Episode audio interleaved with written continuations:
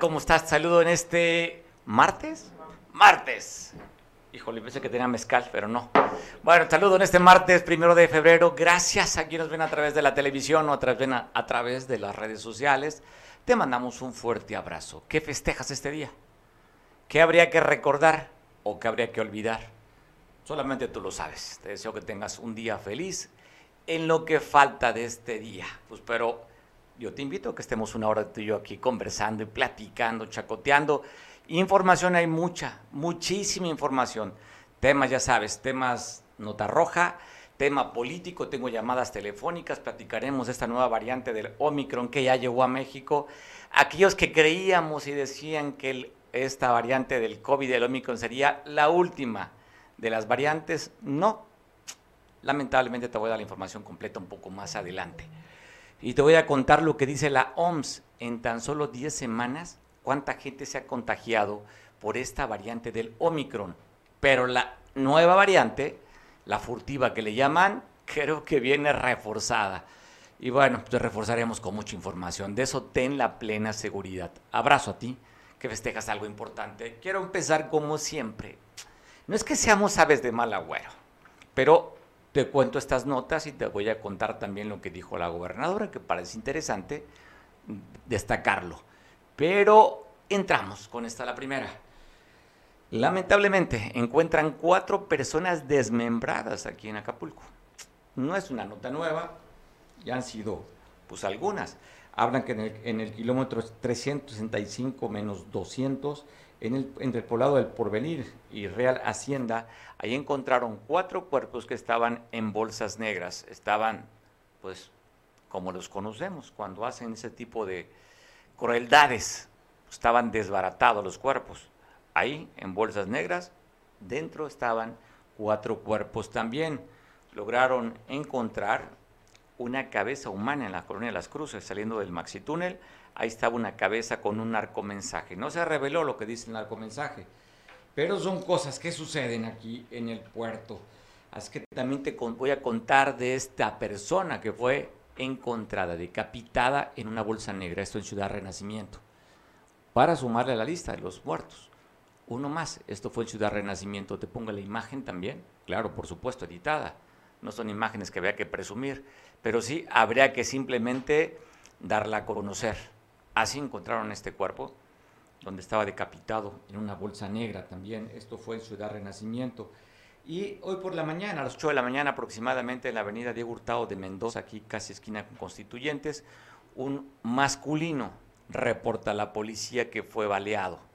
No sabemos el estado de salud, tampoco la identidad de esta persona, pero sí una persona baleada hoy por la mañana en la calle Diego Hurtado de Mendoza. Tenemos la imagen para ti también de esa persona que resultó herida a balazos. Así quedó esta persona lesionada hoy por la mañana a tiros aquí en Acapulco.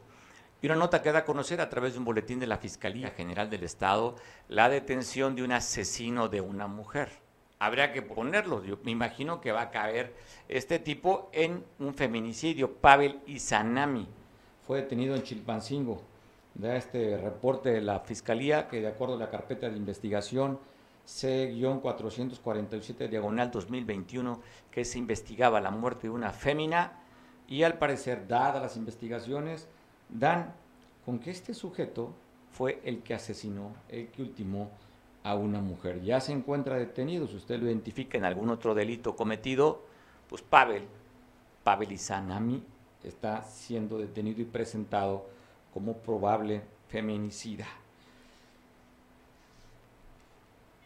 Y bueno, lamentablemente un accidente. Bueno, no se hablan de las condiciones de salud de esta persona. El hecho que se ve aparatoso fue un accidente que se dio sobre la avenida costera Miguel Alemana a la altura del fuerte de San Diego. Mire, así quedó este auto gris, así quedó tirado, se habla que está lesionado.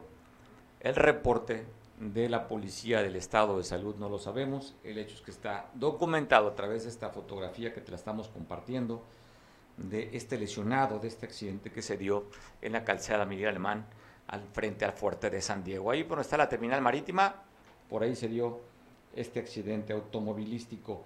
Y también dan a conocer la recuperación de dos vehículos por parte del grupo de la policía estatal Grupo Centauro en dos, en dos operativos.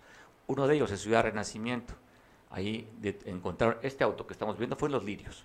Un auto March 2018, este se divisa.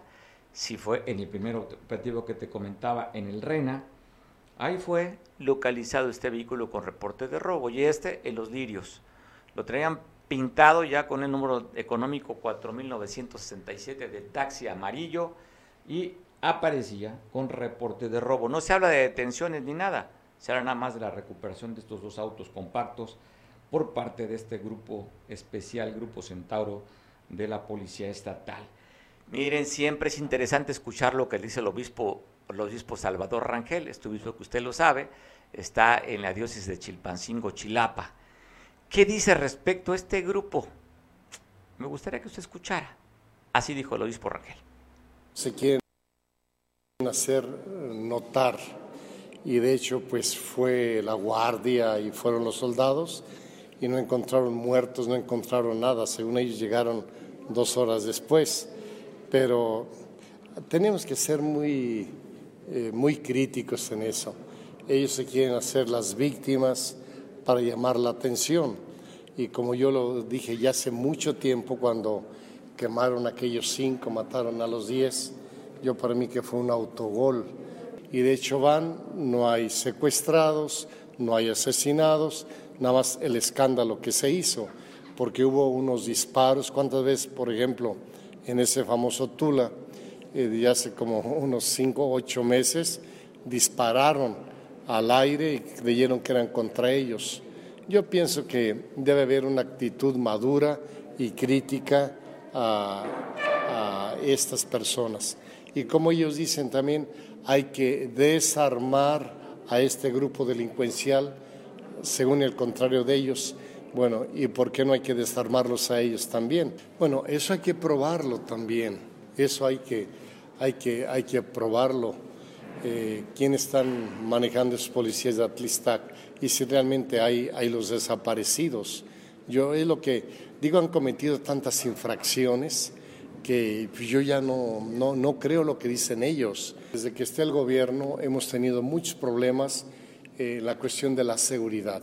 Hay mucha inseguridad, hay muertos casi todos los días, hay eventos todos los días en el Estado, en, eh, también ahí en, en Chilpancingo. Y como ella es maestra, yo creo, yo utilizo un, una palabra, yo para mí, los 100 días en cuestión de violencia, ella sale reprobada. Ella, su secretario de seguridad, y en particular la encargada de la seguridad de Chilpancingo. Yo creo que debemos tener disciplina, sobre todo en Guerrero, y pues adecuarnos a lo de la ley. Yo no estoy en contra eh, de las expresiones sociales o que busquen justicia a los grupos, pero de esa manera ya eran siete años que estaban tomando las, las casetas y yo en lo particular, pues este alto que ya se les puso, ojalá que lo entiendan, lo entiendan y hay otra manera de arreglar las cosas. Bueno, dio a conocer el gobierno mexicano que hay una nueva variante que ha llegado al país, una variante que de acuerdo a la Organización Mundial de la Salud ya van, escuche usted la cifra, ¿eh? 90 millones en tan solo 10 semanas. Ya casi cinco países en el mundo sigue es la cepa dominante, Dinamarca, el Reino Unido, la India entre uno de ellos. México el día 17 de enero, una mujer de 48 años fue a hacerse la prueba del PCR. Al hacer la prueba, pues resulta que tiene esta variante. De manera científica le llaman BA.2. El Omicron es BA.1. Este es el BA.2. Esta nueva variante que le llaman furtiva. Así es que dice la autoridad a nivel mundial de salud que es mucho más contagiosa que el Omicron el porcentaje del Omicron en casa te puede contagiar a ti un 29%. Esta variante habla de un 39% más de contagio en el hogar, es decir, es 10% más contagiosa de lo que conocíamos del Omicron. Así es que eso es lo que nos espera, seguirnos cuidando. El cubrebocas, pues yo creo que ya será parte de nuestra forma de ser y de vestir. Para poder platicar más en términos científicos, agradezco como siempre la atención que me nos brinda a usted a este medio, Roxana Tapia Carvajal. Doctora, ¿cómo estás? Te saludo. Hola Mario, buenas tardes. Muy bien, gracias y saludos a tu auditorio. Oye, pues preocupación, ¿no? Por, parte del, sector salud de esta nueva variante que ya llegó a, México, la primera detectada en, en, la capital del país. Sí, eh, casi siempre los primeros de, las nuevas variantes que se van presentando se detectan en la Ciudad de México por la cantidad de población que se tiene, por el tránsito internacional que también se tiene. Aquí tenemos el aeropuerto, que es a donde llega la mayoría de vuelos internacionales, y es por eso que, que tenemos en la Ciudad de México esta, esta presencia ahorita de esta variante. Sí, estaba viendo lo que comentaba el Instituto Nacional de Medicina, Medicina Genómica, un nombre extraño, ¿verdad? Pero bueno, de esta, de esta variante que sí hay preocupación, inclusive lo subieron a un portal de especializado, donde maneja la data del tema de los contagios, del tema de la variante. Pero sí hay preocupación, Roxana. Sí hay preocupación y siempre la debemos de tener presente. Sin embargo, Mario, también quiero decirte algo que tenemos que investigar un poquito más los que nos dedicamos a la salud para no generar crisis, no crearlas y no, no, no seguir cuando alguien nos alerta demasiado.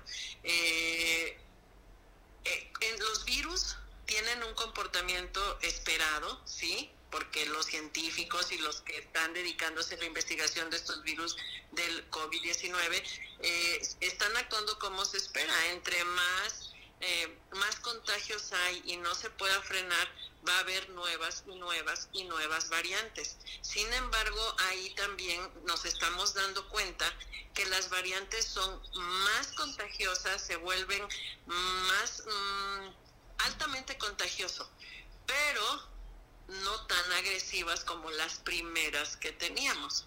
Su ADN se, se va modificando y su letalidad va disminuyendo. Entonces, esto es algo que también a nosotros como personal de salud, pues nos tiene un poquito más tranquilos. Eh, la, la, pandemia sigue avanzando, eh, están a punto, o me parece que ya lo nombraron como una enfermedad endémica, y seguramente nosotros hemos sido contagiados de, de coronavirus, nuestras gripas son coronavirus de siempre. Estas últimas que empezaron en el 2020, aquí en, nuestro territorio, pues mostraron mucha letalidad por la agresividad que mostraba el virus. Pero ahorita el Omicron muestra alto contagio, pero menos letalidad. Estaba viendo las declaraciones de Hugo López Gatel, el SAR anticovid, subsecretario de Salud, hablando que ya llegamos al clímax, que ya estamos en una curva descendente con esta variante del Omicron. Roxana. Pero es por esto que te menciono, o sea, esto no es porque él lo diga, esto es porque los científicos del mundo están viendo la, qué tan patógeno es el, el virus, qué tanta fuerza para causar este daño que al principio nos, nos causaba. Y también tiene que ver el factor de la vacunación, definitivamente. Ayudado, pues bueno, Roxana, las recomendaciones las mismas, ¿verdad? Que no se nos olvide. Desafortunadamente no podemos ya cambiar el estilo de vida, debemos de seguir usando el cubrebocas, cuidar sin embargo a nuestras personas vulnerables porque ellos son los que van a seguir perdiendo la vida desgraciadamente. Y pues los que podemos modificar nuestro estilo de vida con nuestra alimentación y el ejercicio, es momento que tomemos conciencia, como siempre te lo he dicho, para mejorar nuestro sistema inmunológico. Que esos chavos dejen el celular y los aparatos y salgan a hacer ejercicio, salgan a convivir, salgan a respirar y dejen el sedentarismo. Oye, Roxana, hay muchas cosas que te sube el sistema inmunológico. Hablan de las endorfinas, que eso te produce pues, cierto placer, que las puedes generar con el ejercicio, pero también hablan que el sexo es bueno para eso, ¿verdad? Pues muchas cosas, entre ellas también el sexo. Pues bueno, conste, lo dice el especialista, ¿eh? No lo digo yo. Roxana. y, sonreír y reír también es muy bueno para mejorar el sistema inmunológico. Entonces, por eso tenemos que generar ambientes más saludables, situaciones de salud emocional mejor. Y, y pues bueno, que esto nos modificó mucho con el encierro. También por eso coincido con el gobierno y le doy toda la razón en que tenemos que tratar de hacer nuestra vida lo más normal posible, Mario. Pues bueno, qué complicado el tema del encierro, el tema de las crisis emocionales. se ha detectado que los efectos del post-COVID tienen que ver con depresiones y ansiedades, Roxana, también. Mucho, ha aumentado significativamente los trastornos de salud mental y tenemos que poner atención porque de una persona que siempre está con trastornos de salud mental, depresiva, tiene bajo, bajo su bajo su sistema inmunológico disminuye mucho y esto genera un sinfín de enfermedades. Pues bueno, así es que ánimo y echarle ganas, Roxana, no hay otro, no hay otro que hacer más que ser felices en la vida. Eso venimos, Roxana, a ser felices, bueno, a trabajar también, ¿no? Aparte de todo. sí. Te mando un abrazo, Roxana, como siempre un placer y un gusto y que tu estancia donde estés sea lo mejor y los mejores deseos para tu familia, Roxana. Muchas gracias, Mario. Un abrazo y a seguirse cuidando ahí en su estudio. Abrazo. Gracias, Roxana Tapia Carvajal. Quien fuera, usted lo recordará, eh, la encargada de salud municipal en la pasada administración, con Adela Romano Campo, un especialista. Yo le tengo un afecto especial porque, primeramente, una mujer que decía las cosas claras. El discurso, el discurso del político era en un sentido, pero la entrevista con ella era directa, siempre hablando de cifras, datos inclusive contrastando al discurso con los hechos que ella tenía con parte de la ciencia. Pues, pues es por eso que buscamos al especialista. Oiga, dan a conocer de dos eventos en Michoacán. Bueno, uno en Michoacán, más bien, el ejército, y otro en Fresnillo, Zacatecas. Hubo un enfrentamiento por elementos del ejército mexicano con civiles armados. En este ataque que se dio, detuvieron a 18 personas esto fue en Tacámbaro, en Tacámbaro, Michoacán. Estamos viendo las imágenes de lo que lograron incautar. Corrijo la cifra, ocho detenidos, seis vehículos, seis armas cortas, seis armas largas, había calibre 50, había granadas de fragmentación. Estamos viendo las imágenes de estos vehículos que los civiles cuando empezaron a sentir la ráfaga y el fuego de los elementos del ejército del ejército mexicano acabaron cediendo ante la destreza, la capacitación de los militares, porque armamento tenían para también aguantar y simplemente pues se rajaron. Ahí había marihuana, de acuerdo a lo que dice este boletín, también había dosis de droga sintética. Y en otro evento, pero también el ejército mexicano, esto fue en Fresnillo, Zacatecas. Vamos a ver las imágenes de donde fue esta ya sabes, Zacatecas, que es un lugar que se ha complicado el tema de la seguridad. Ahí hablaban los especialistas que hay cuatro grupos peleando en la plaza. Fresnillo, que es una de las ciudades importantes, por cierto, lugar de los Monreal. El alcalde de, Fresnillo, hermano de Ricardo.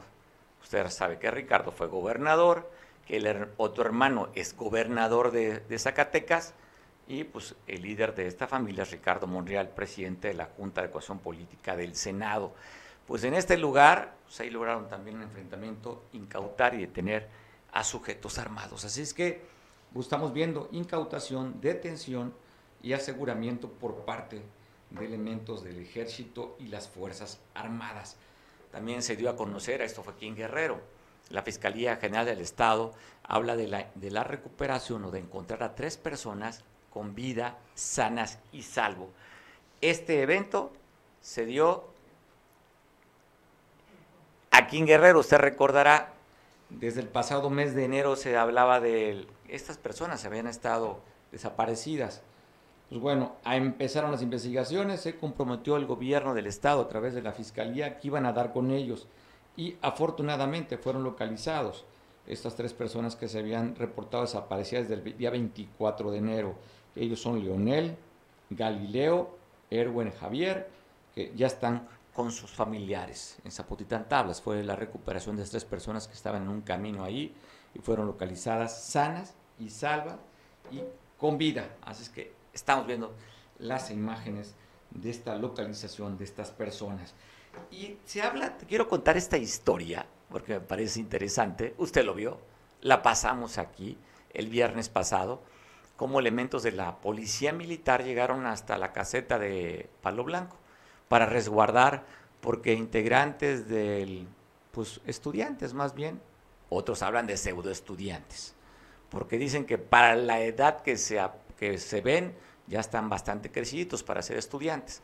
Pero bueno, llegaron ahí padres de, de los desaparecidos, los 43, a volantear. A ver, ojo, lo pongo entrecomillado, ¿eh? a volantear. Pues bueno, hablan de las, ojo, ¿eh? hablan de pérdidas del fin de semana de 15 millones de pesos que dejaba de ingresar Capufe a través del cobro de la caseta.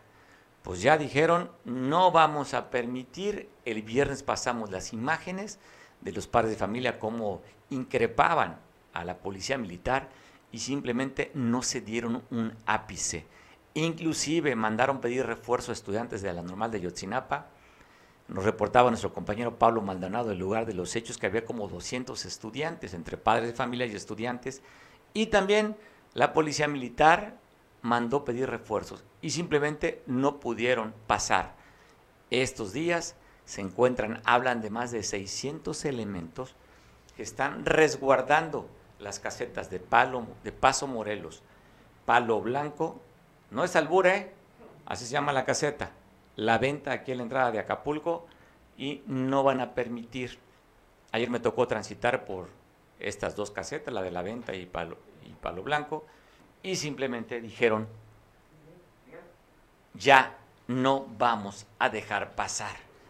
Así es que parte de esta información quiero compartirla contigo. Y otra de las cosas que también quiero compartir contigo, agradecer mucho a nuestro amigo Miguel Hernández para poder conversar con él sobre varios, varios tópicos, sobre todo el político. Miguel, ¿cómo estás? Te saludo en esta tarde de martes. Abrazo fuerte, mi querido y representante de los FIFIs pues, en Acapulco. No sé si te quieras autodominar también como representante de los FIFIs en el Estado, Miguel.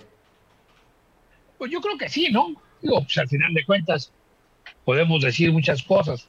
Ya ves que desde el del yo por qué, al parecer esta señora tiene dinero, pues podemos decir muchas cosas. Al final de cuentas, así es la política.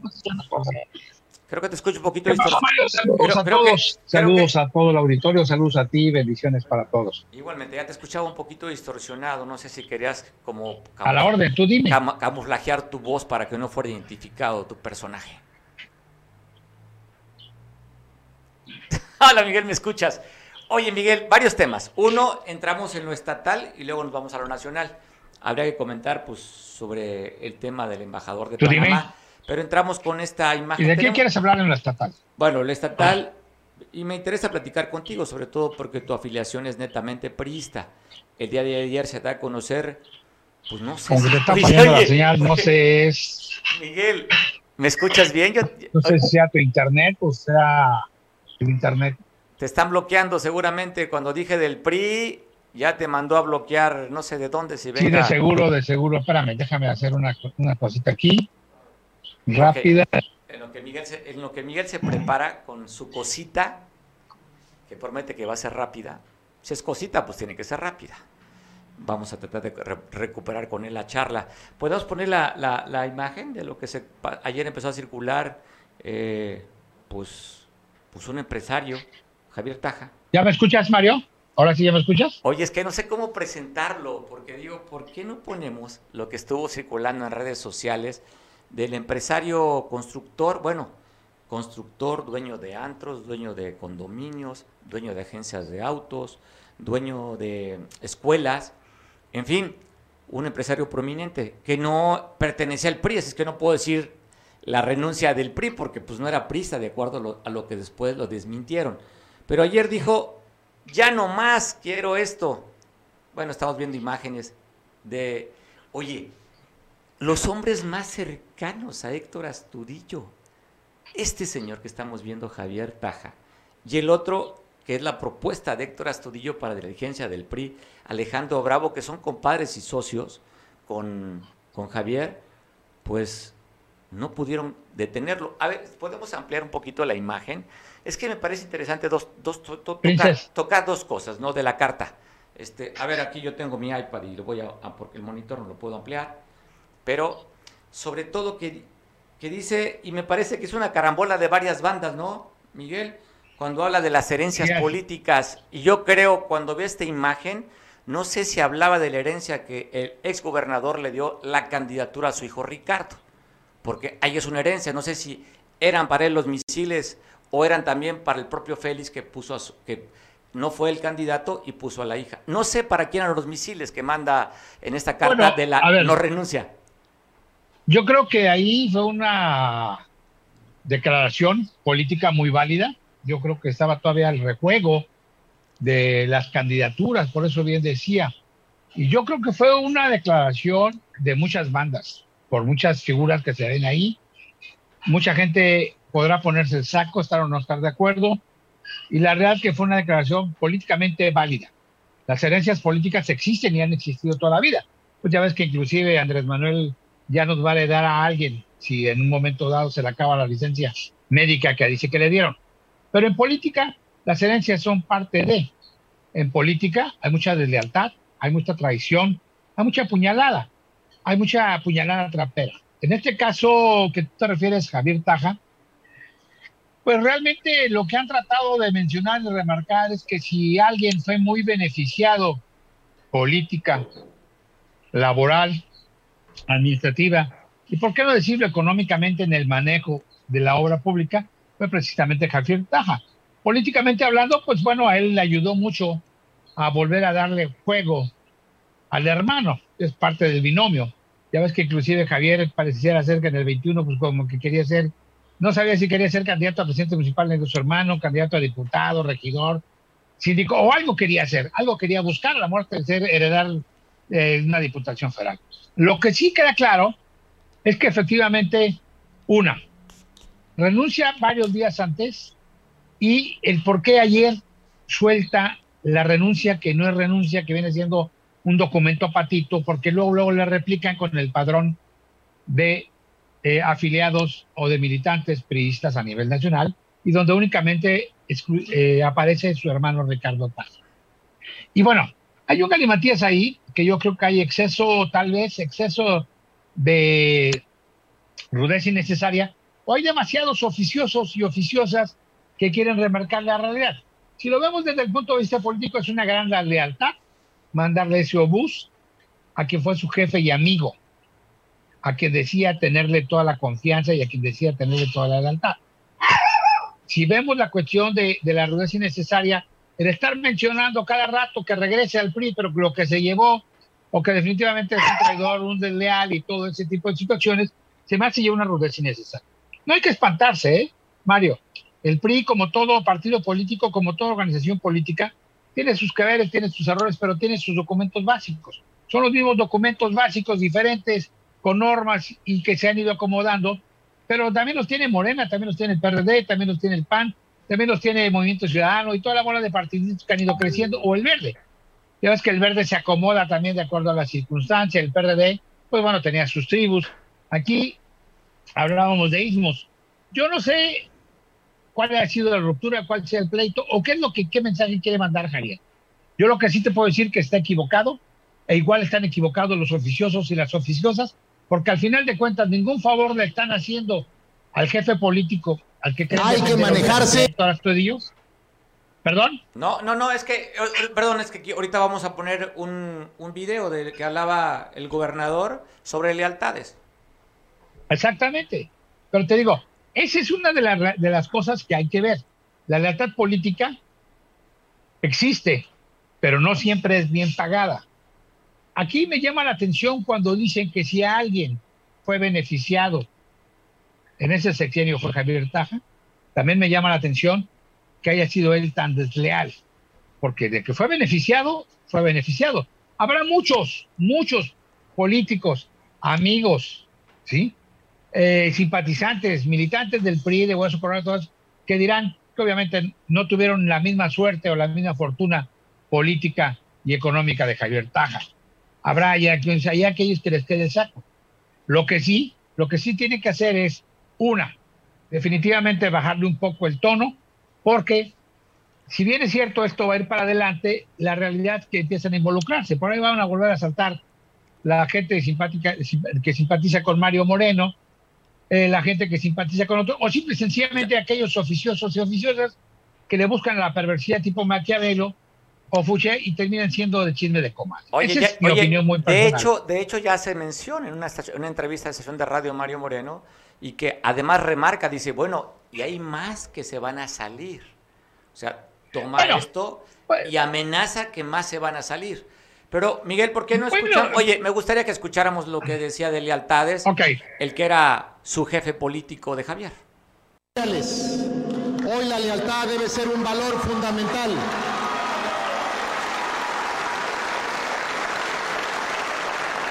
Y en las luchas, en las luchas políticas, en búsqueda de las candidaturas, hay días que son difíciles y otros que dan muchos gustos.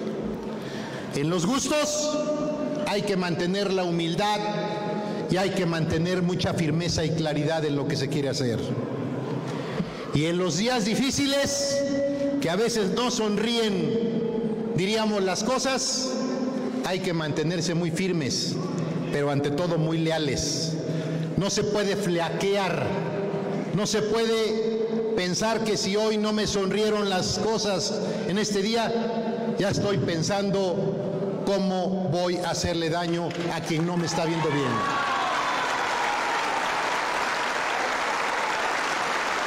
lealtad, trabajo con el pueblo y amor a Guerrero. ¿Qué te parece la lealtad, Miguel? A un hombre que... Pues bueno. Oye, a un hombre con una trayectoria política pues que no era valorada, era un empresario que tuvo el acercamiento con los constructores y que ese acercamiento lo hizo que llevara a estar en las oficinas donde mayor se maneja presupuesto en obra pública.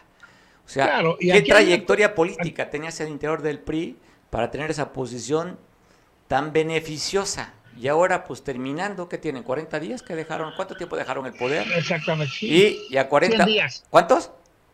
100 días. Ah, 100 días, tienes razón. Sí, sí, tiene. A los 100 días, pues bueno, este, no fueron ni a los nueve meses que parió, que parió esta deslealtad. Pero mira, Mario, pero mira, Mario, hay que definir, todos hacemos política.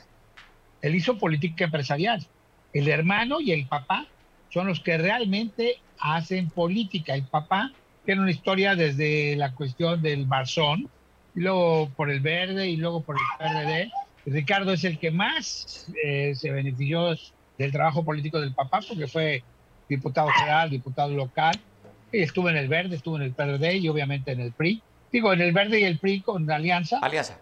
Pero al final, al final de cuentas, te digo, todo el mundo hacemos políticas. Pues no hay que espantarse. Lo, aquí lo, lo fuerte es definitivamente sería impensable que alguien que ha sido tan beneficiado ahora esté atacando a su jefe político o a su amigo, como le decía, lo cual quiere decir que es una, una puñalada trapera. Habría que ver cuál es la verdadera razón de este acto de locura política de Javier, o si creen que ya tienen suficiente peso político específico y económico para poder, o uno de dos, o tratar de levantarle la mano a Morena y tratar de afiliarse al partido de Félix, que es el partido de, Morena en Guerrero, o tratar de hacer un partidito, porque ya sabes, ya ves que también de repente la gente se aloca en ese sentido. Habrá que esperar.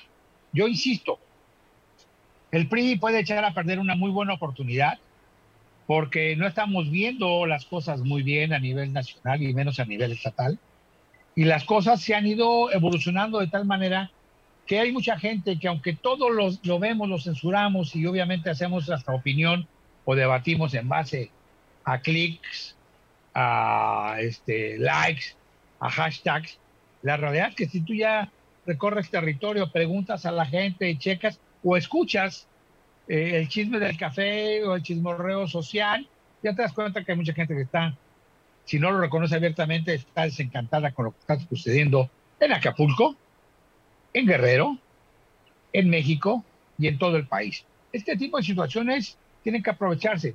El problema está que muchos asumen y aceptan culpabilidad cuando realmente deberían de ser, entrar más al debate y proponer, ¿no? Porque bueno, seguimos escuchando concurrencias, nos reímos, las comentamos, las criticamos, pero no defendemos lo que es defendible políticamente hablando y de cual el capital político histórico a favor del bien común de los mexicanos, realmente ahí está todavía, no lo han terminado de destruir esta cuarta transformación. Y me refiero a instituciones muy serias, ¿eh? Seguro Social, el ISTE, las propias, la aunque está muy, ya muy, muy decantado y muy a punto de destruir el sistema de salud, con todos sus defectos que quieren poner, porque ya ves que luego, luego faltan, pues al final de cuentas el PRI robó más.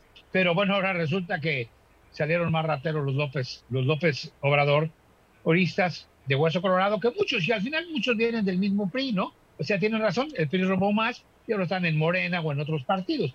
Digo, si ese fuera el debate, yo respeto las opiniones de todos, yo como ahora tú respetas, yo respeto, lo que sí, obviamente yo tengo la calidad de que doy mi nombre y apellido y doy mi opinión de manera pública y lo podemos debatir. Si alguien me demuestra lo contrario, pues se lo reconoceré. Si no, pues obviamente seguiré haciendo yo este tipo de situaciones. Y yo creo que el PRI está en un momento crucial. Y quienes estén abusando van a ver que vienen ahorita, de hecho se está peleando también las dirigencias municipales, la de Acapulco, que ya se menciona por ahí a una persona, a una mujer, se mencionan a otros cuates, Chilpancingo. No es pelearse los despojos, porque el PRI, con esa cantidad de votos que dice Mario que son de él, realmente puede hacer mucha chamba, sobre todo si saben reconocer que las cosas tienen que ir por política. Ahora veremos otros personajes, ¿eh? Otros personajes que por ahí van a revivir, van a querer renacer, van a volver a ser, o una de dos, o a darle el último balazo a nombres familiares de la política guerrerense, o simple y sencillamente serán, pues nuevamente, eh, aves de paso en este contexto político, Mario. Pues bueno, interesante la carta, ¿no? Y al final la remata diciendo su trabajo y su honradez, esta carta que publica en la... Pues bueno, mira, ¿sabes cuál es la otra cosa que... Desde joven habla que... desde joven dice que su trabajo es de honradez. Eh, esto se va, esto se va a ir, si no se logra en un momento dado que se calmen los ánimos, esto se va a ir a más. La gente perversa va a aprovechar el nombre de uno o de otro y van a empezar a haber filtraciones que no convienen ni a ellos ni mucho menos al estatus político-social del Estado, porque somos muy dados al chisme. Somos mitoteros, pues, como en la costa. Oye, ya ves, sí. hey. Oye, pero perdona, eh, eh, hablas tú de que puede escalarse cuando, pues bueno, se, Claro. con- se confrontó con el hijo de René Juárez, ¿no? Y luego le brincó a defender al hijo de René Juárez, lo, de- le- lo brinca el hijo de Rubén Figueroa. Y luego mencionan, Claro. oye, y luego mencionan al hijo putativo de Ángel Aguirre como florero.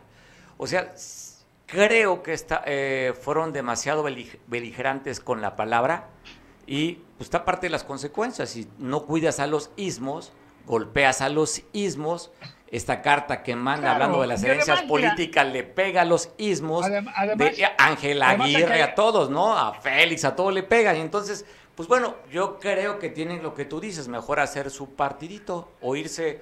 Ya se sabe con quién se van a ir, ¿eh? De hecho, hay filtraciones que ya se van a ir con eso, partido. por eso, son- a ver, son presunciones, Mario. Pueden hacerlo, son libres de hacerlo, nadie les está cortando, es muy simple. Pues si renunció a una militancia sin tener la militancia, pues puede, puede afiliarse ahora sí de manera abierta a lo que quiera y hacer lo que quiera. A ver, hay tres grupos políticos muy fuertes ahorita que son históricos. Desgraciadamente el necuarismo, pues bueno, al fallecer René, está muy bajo, lo quieren revivir, no hayan cómo hacerle, no logran conjuntarse, se está acabando el sentimiento emocional políticamente hablando a favor de René, pero está innegable porque todavía tiene la fuerza política de, de, aquellos a los que ayudó, aquellos con los que hizo gobierno, aquellos con los que hizo política, el de Héctor Astudillo, el de Manuel Añorbe, que está, la verdad, hay que reconocerlo, cada vez se fortalece más, y el de Don Rubén, que es un, que es un, es, es un grupo histórico, un liderazgo histórico, que además con mucha sapiencia y mucha historia en Guerrero. Y de ahí, pues podríamos decir que a lo mejor eh, Mario quiere hacer su, su grupo político Pues, fuerte. pero ¿quién lo, de, quién lo los taja, Nadie. los Bueno. taja también, ya ves que alguien Bueno. por ahí mencionó en una columna el tajismo, Ah, pues, pues ahora eh, el morenismo, el PRD tiene el aguirrismo con su corriente IPG y tiene eh, a los chuchos con Evodio, el PAN tiene ahí un rollo también medio de galimatías de algunos liderazgos encontrados, Movimiento Ciudadano, pues aunque digan que no, Walton es el dueño, de, sigue siendo el dueño de la franquicia, que la preste, que la rente, que anda Ramiro ahí, Julián López y todo eso, pero que en, un momento dado les puede quitar la, la, la credencial de, de la franquicia, pues obviamente es Walton. Ya lo tenemos, está trabajando por el BRAT y otros están trabajando por Monreal. La política en el Estado está muy convulsa. Y bueno, pues ahí tenemos al felicismo. Aguas del felicismo dice que hay que dejar gobernar a Evelyn cuando él le pone todas las trabas y el pie, aunque se haya alejado, aunque diga que eh, es misoginia decir que él es el que manda en lugar de la gobernadora. Oye, Miguel, tengo una llamada telefónica que ya me han colgado dos veces y no quisiera que se colgara de nuevo. Ya vi, ya vi que ya te llegó la tarjeta del bienestar. Yo me retiro. ¡Ay, toro! Eso se llama censura. ¡Ay, toro! oye, eso se llama censura. Y bueno, saludos ¡Ay, toro! Saludos, saludos a Houston, we have a home y saludos a todo el auditorio. Eh, ya veo que estás tu camisita naranja, ya para dónde pinta Miguel Hernández, ya lo veo, ya lo veo, Miguel. Levi's, camisita naranja. Agradezco mucho que me tome la conversación para platicar y la paciencia, sobre todo, de Alberto Catalán, quien es el presidente del PRD. Beto, ¿cómo estás? Saludo, buena tarde. Mario, con el gusto de saludarte, como siempre, a tus órdenes. Oye, pues interesante dos cosas. Hiciste unas declaraciones que me llaman poderosamente la atención sobre el tema del resguardo de las casetas. Y otra, otra declaración que, ay, no sé qué repercusiones puedas tener cuando le dices a los padres de familia de los 43 que deben aceptar o reconocer que sus hijos ya están muertos. Bueno, mira, yo quisiera primero decirte que no son eh, declaraciones eh, en ningún momento temerarias. Son declaraciones eh, que hice con un alto sentido de responsabilidad y que también pues muchas veces eh, eh, se pierde la objetividad cuando los compañeros de los medios pues a lo mejor las utilizan para generar un encabezado este, pues incendario. Pero de ninguna manera yo lo que dije es que se están haciendo las investigaciones pertinentes y que una de las posibles hipótesis también que hay que reconocer puede ser que los eh, estudiantes desaparecidos ya no estén con vida. Como tú sabes, eh, se han investigado, eh, se derrumbó la, la verdad histórica que el presidente Enrique Peña Nieto en el sexenio pasado pues se construyó con la fiscalía y con algunos otros elementos que hoy se ha derrumbado y que incluso algunos de esos personajes pues tienen órdenes de aprehensión ¿no? Entonces, eh, cabe señalar que hay varias hipótesis, varias versiones, pero no debemos de dejar de descartar que hay una posibilidad de que los jóvenes ya no se encuentren con vida a, pues a raíz del tiempo que llevan desaparecidos, ¿no? Eso creo que todos lo sabemos, pero nadie se ha atrevido a decirlo. Claro. Ojalá que pudieran encontrarlos con vida, pero también yo creo que debe de haber eh, por parte de los padres quizás eh, un eh, pues una posibilidad de resignación ante estos sucesos y sobre todo por el tiempo que va. Yo eh, lo he manifestado en otros momentos y tanto el PRD como yo de manera personal, eh, no sé si recuerde siendo presidente de la mesa directiva en la pasada legislatura, abrimos la tribuna para que los padres fueran a expresar algunas, pues algunos digamos, sentimientos que ellos tienen respecto a la participación de algunas autoridades. Eh, también en la legislatura pasada se integró una comisión eh, para el caso exclusivamente de Ayotzinapa y bueno, hemos estado nosotros muy atentos, pero eh, quiero decirlo con toda seriedad y responsabilidad que no podemos dejar de pensar en esta desgraciada posibilidad que pudiera ser el que ya no estén con vida, ¿no? Y pues bueno, esto obviamente también se genera, eh, como tú ya lo decías, respecto a el pronunciamiento que hace la Comisión Nacional de Derechos Humanos respecto a que los estudiantes pues fueron este, amedrentados, ¿no? Por estas tomas de las casetas y que ya todos sabemos que pues es algo que realizan cotidianamente y que pues desgraciadamente esto genera inseguridad para los que utilizan las vías de comunicación, en este caso la autopista del Sol, y pues bueno, que también eh, pues recaudan, eh, porque cobran el peaje ellos de las casetas, y recaudan eh, pues una suma importante de recursos que hasta el momento pues no sabemos también en qué se utiliza, ¿no?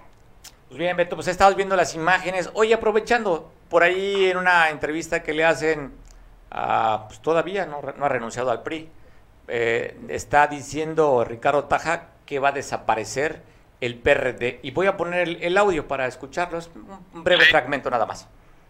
dar pues esa fuerza a quien vaya a encabezar los trabajos del PRI y lamentablemente pues al paso y al ritmo que lleva eh, en estos momentos el PRI nacional y el PRI estatal, pues va a una extinción y como va a extinguirse el PRD en el 24, el PRI cada elección que pase pues va a ir reduciéndose al grado que va a llegar algún momento donde va a perder su resistencia. La nota dices que está fechada el 22. ¿Cómo ves tú? Ya pues Ricardo Caja está diciendo que va a desaparecer el PRD. Eh, digo, yo no había escuchado la nota, el día de ayer me hicieron el comentario, la verdad es que la desconocía. Y pues bueno, yo creo que él pudiera tener una opinión respecto a no solamente un partido político en el que no milita, sino en muchos otros. Él eh, pues fue el candidato de la, del proceso electoral pasado de las de los de los dos institutos políticos que formaron esta alianza y pues son muy respetables sus opiniones. No sé cuáles sean los argumentos que él tenga para aseverar esto dado que ya eh, dado que no milita en el PRD no conoce cuál es la estructura interna del PRD ni los resultados que obtuvimos. Quizás, ni cómo está operando en estos momentos el PRD. Entonces, yo quiero ser muy respetuoso, creo que es una opinión de él, a nosotros no nos genera eh, mayor escarnio, nosotros estamos trabajando por fortalecer y repuntalar los trabajos que ah, realiza el PRD. Hoy tenemos una fuerza importante en el Congreso del Estado, eh, con la fracción del PRD, en total son nueve diputadas y diputados. Eh, ganamos una diputación federal con la diputada Fabiola Rafael Dircio, que es representante de la montaña y que hoy obviamente nos representa en el Congreso Federal. Y pues también tenemos eh, más de 20 municipios gobernando, ¿no? Entonces, este, yo no sé cuáles son los argumentos para que él haga este tipo de declaraciones. Eh, no quiero abundar más en el tema, yo lo respeto reconozco el esfuerzo que ha hecho en distintos procesos electorales para tratar de ser alcalde. Ojalá algún día lo sea, porque creo que es una buena persona, pero pues hasta ahí no merece más. Eh, yo, como presidente de la dirigencia estatal, no me atrevería a opinar eh, lo que está pasando también en otros institutos políticos, porque quiero ser muy respetuoso de la vida orgánica de cada partido político, ¿no? Entonces, como tú sabes, eh, pues hoy hay municipios que se están cogobernando junto con el PRI, porque esta posibilidad de tener esta alianza nos dio eh, espacios dentro de las administraciones y dentro de los cabildos eh, plurales que hoy gobiernan algunos municipios. En algunos municipios hay un presidente o presidenta del PRI o del PRD, el síndico o la síndica es del PRI y viceversa, y también eh, pues creo que eso no abona a que haya una eh, pues buena relación entre ellos. Nosotros haremos todo lo posible y lo que esté en nuestras manos para que este tipo de declaraciones no afecten la relación institucional que hay con el PRI y pues bueno, también hoy cada quien está haciendo sus esfuerzos para seguir posicionándose ante lo que viene en un futuro este 2024. Oye, buena la foto que estabas también tú ahí donde estaba Alejandro Bravo, eh, el exgobernador Ángel Aguirre, estabas también ahí, ¿verdad? En la foto. Sí, sí, sí, sí, la verdad es que Alejandro es muy buen amigo, eh, tuvo la cortesía política de invitarnos a comer y de platicarnos y de, y de darnos a conocer las intenciones que él tiene respecto al proceso interno que vive el PRI, entendiéndolo de la manera de que el exgobernador Ángel Aguirre, pues militó muchos años en el PRI, fue gobernador por esas siglas, sin embargo, pues nosotros hoy estamos militando en el PRD, estamos eh, reorganizándonos, eh, no nos ocupa nada más que fortalecer al partido y bueno, agradecemos esta este gesto eh, político eh, que ha tenido Alejandro para compartirnos sus intenciones de dirigir el PRI, ¿no?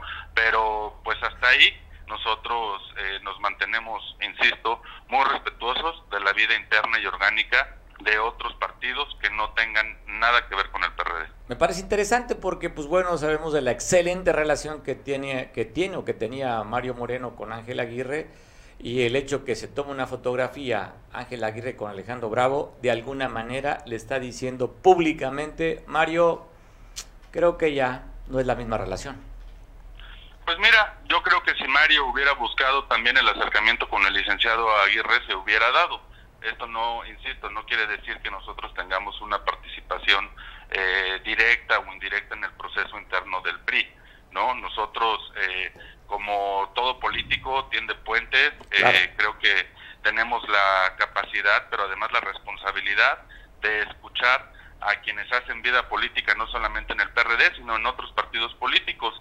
Y no será ni la primera ni la última vez en donde quizás presenten una fotografía en donde estamos con personajes políticos de un partido o de otro, ¿no? Entonces yo creo que obviamente eh, la algidez y la efervescencia política que en estos momentos está viviendo el PRI, eh, pues quieren trasladarla a la vida política de otros partidos. Yo creo que deberían de enfocarse en lo suyo y cada quien a lo que le corresponde, ¿no? Con absoluto respeto, pero también con absoluta cordialidad. Oye, dice aquella frase, cada chango a su mecate, Alberto. Te mando un abrazo. algo así. Te mando un abrazo.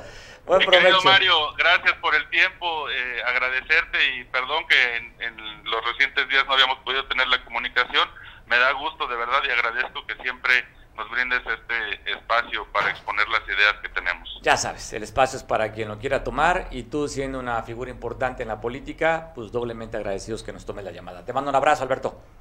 Gracias, Mario. Un abrazo. Excelente tarde. Gracias. Presidente del PRD a nivel estatal, exdiputado Alberto Catalán.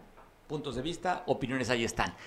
Pues bueno, te cuento que en el Ayuntamiento de San Marcos se están apoyando a través de la coordinación del Gobierno del Estado con la Secretaría de Asuntos Internacionales para la elaboración y apoyo de pasaportes. La intención es que puedan ir a visitar los sanmarqueños a sus familiares que se encuentran en Estados Unidos. Ya van 32 personas que han sido beneficiadas, de acuerdo a lo que dice la encargada de la oficina María Guadalupe Gallegos, allá en San Marcos, de esta coordinación que existe con asuntos de migración y asuntos internacionales con el gobierno estatal. 32 beneficiados para obtener pasaporte y la visa para que se vayan a Estados Unidos, allá a San Marquitos. Hay una comunidad muy grande de sanmarqueños en Atlanta, inclusive le llaman San Marquitos a esa zona. Así es que para los sanmarqueños allá en Atlanta les mandamos un fuerte abrazo desde aquí, desde Guerrero, desde San Marcos, que están viendo por televisión también. Les mandan un saludo a ustedes allá a Atlanta, Georgia, o donde se encuentren, en la Unión Americana. También ahí mismo en San Marcos, a través de esta, me parece interesante esto que están haciendo para prevenir el delito. Pues fueron a la escuela, esta área de prevención del delito, para platicar y tratar de evitar que se vayan o que hagan más delitos o seamos víctimas de un delito. Así es que ahí están las imágenes en San Marcos, cómo están apoyando. Y el día de ayer convocó a, a, un tour de medios, una conferencia de prensa que dio la alcaldesa Clara Bello estuvo aquí en Acapulco, en un conocido lugar, donde estuvieron pues, compañeros de varios medios de comunicación, donde estuvo platicando sobre sus proyectos, lo que tiene planeado para crecer en cuestión de ingresos, de turismo, de financiamiento, de, mejora, de mejorar las condiciones de vida de los atoyaquenses, dio a conocer todo esto en un conocido restaurante, la alcaldesa Clara Elizabeth Bello Ríos, que estuvo ayer aquí en Acapulco, hablando sobre sus 100 días de gobierno. Así es que saludos a la gente de Atoyac que nos están viendo por televisión. Gracias por su preferencia de seguir con la red de Expit Cable Costa. Y en San Marcos Guerrero, digo, perdón, está en Coyuca. En Coyuca de Benítez Ociel Pacheco, el alcalde de este lugar también de la costa, quien también nos están viendo por televisión. Abrazo y saludo a los, a los costeños de que agradece al presidente de la República la construcción del Banco del Bienestar. Ahí están viendo las imágenes con el delegado federal, Iván Hernández, donde ya van a iniciar la construcción del Banco del Bienestar, el municipio de Coyuca de Benítez. Y una nota importante, dio a conocer, hay una reunión que tuvo la gobernadora Evelyn Salgado eh, Pineda con el director de CAPAM, de la Comisión de Agua, de la CAPAMA, de la Comisión a nivel nacional, que parece interesante lo que dio a conocer ayer la gobernadora. Estuvo con Germán Martínez, en el que acordaron de sanear, ojo, eh, el río Atoyac, eh, también en Coyuca van a entrarle al saneamiento de las aguas y los espejos de agua ya, lagunas y ríos. Y aquí en Acapulco habla de una inversión de más de 500 millones de pesos para unos colectores. Así es que consiguió recurso.